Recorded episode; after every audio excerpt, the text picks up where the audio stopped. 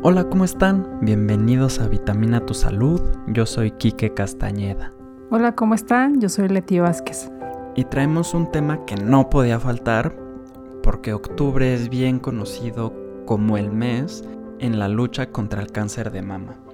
Y bueno, vamos a platicar con la mismísima Leti, oncólogo médico, para aportar nuestro granito de arena en cuestión de concientización en cáncer de mama. Leti, cuéntanos, ¿por qué inició el mes del cáncer de mama y por qué es importante? Pues bueno, mira, el cáncer de mama es el tumor maligno con mayor incidencia en la mujer y uno de los que causaba más mortalidad en la mujer. El 19 de octubre es el día de lucha contra el cáncer de mama y es por eso que el mes de octubre completo se le conoce como el mes rosa en la lucha contra el cáncer de mama. El primer listón fue utilizado y regalado en el otoño de 1991 por la Fundación Susan Komen. Se los obsequió a los participantes de una carrera en la ciudad de Nueva York en alusión a los supervivientes de cáncer de mama. Y como el cáncer de mama es el tumor con mayor incidencia en la mujer, es por ello que nace este mes rosa y esta lucha contra el cáncer de mama. Hubo una parte que me llamó la atención, es que dijiste que era también uno de los que mayor mortalidad tiene. Lo que me da a entender es que gracias a esto o gracias a los avances de tratamiento ya no lo es. Em, ¿Tú has visto que este mes esté funcionando en cuestión de que ya la tasa de mortalidad sea un poquito menor? Sí, mira, de acuerdo a, a las cifras de la Organización Mundial de la Salud, la iniciativa de este mes de octubre, mes rosa, es el reducir en un 2.5% la mortalidad mundial de esta enfermedad. Entre el 2020 y el 2040 se reducirán 2.5 millones de muertes a nivel mundial y se espera que se cumpla este objetivo para el 2030 y se evitaría un 25% de muertes por cáncer de mama en menores de 70 años y para el 2040 esta cifra sería del 40%. Sabemos de la importancia de la detección temprana de cualquier tipo de cáncer y en especial en cáncer de mama. Cambia mucho el diagnóstico, el pronóstico y el tratamiento. ¿Qué nos puedes recomendar o qué les puedes recomendar a las, a las mujeres para que se les detecte en caso de tener un tumor eh, lo más tempranamente posible? Primeramente te voy a mencionar que los factores de riesgo, el principal es ser mujer. Eh, la mitad de los casos de cáncer de mama corresponden a mujeres sin un factor identificable como factor hereditario.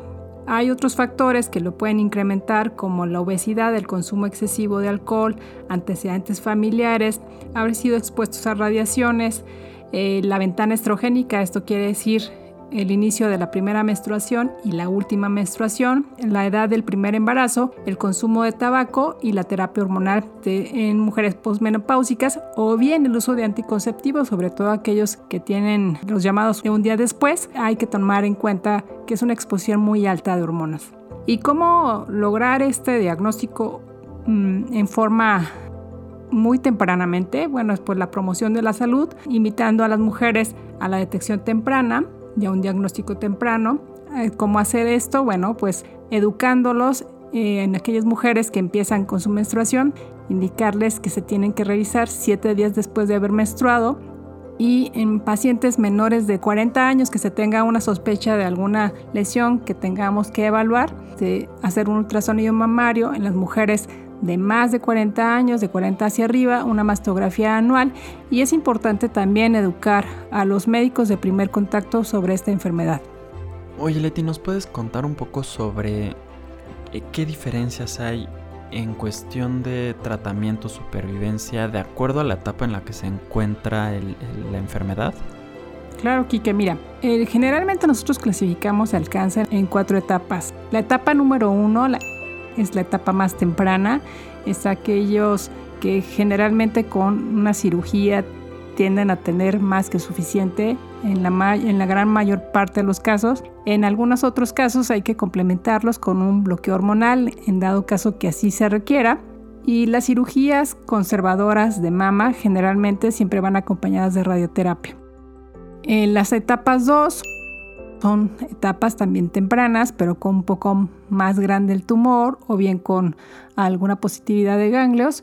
Este tipo de, etapas se tratan, pueden ser en forma inicial con cirugía o bien también con quimioterapia en forma inicial.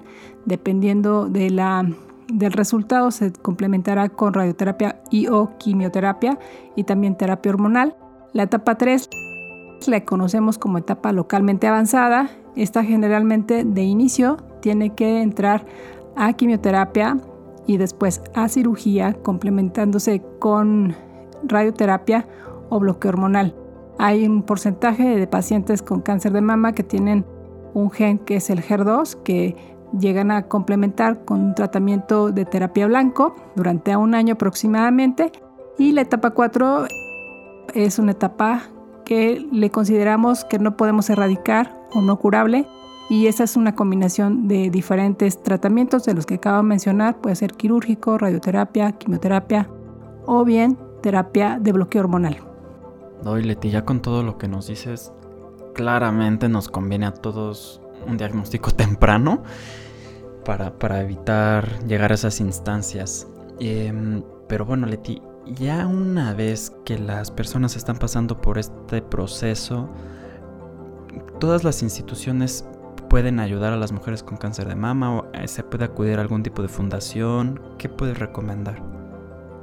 Generalmente las instituciones de salud tienen eh, grupos o, fundaciones para ayudar a este tipo de pacientes. Sin embargo, las asociaciones civiles que también son de mucha ayuda, que es en este caso muy conocido el Grupo Reto o el Grupo CIMA, que son asociaciones sin fines de lucro donde ayudan a las mujeres que están pasando por este proceso y les apoyan con medicamentos o terapia psicológica o bien algún otro tipo de insumos que llegasen a requerir. Muchísimas gracias Leti. Y por último, ¿hay algún mensaje que tú les darías a las mujeres que tienen cáncer de mama?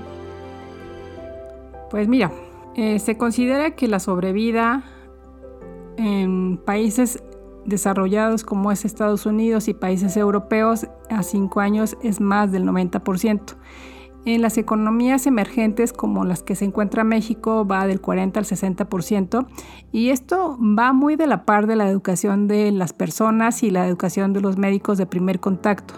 Entonces yo les invito a cualquier mujer de cualquier edad que si tiene alguna duda se acerque a un especialista en el tema de oncología para brindarles apoyo y asesoría adecuada y que tomen en cuenta que también en un porcentaje muy bajo a los hombres les llega a dar cáncer de mama. Esto va de 0.5 al 1%. Pues muchísimas gracias Leti. También hay que reconocer 40-60% es un porcentaje alto cuando hablamos de cáncer en cuestión de supervivencia. Entonces no, no hay que tener miedo hay que preguntar, hay que acercarnos. Es importante, como muchas veces tú lo mencionas, Leti, no hay preguntas tontas. Eh, mejor preguntar a quedarnos con las dudas.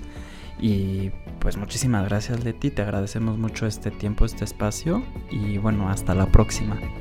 Muchas gracias y hasta la próxima.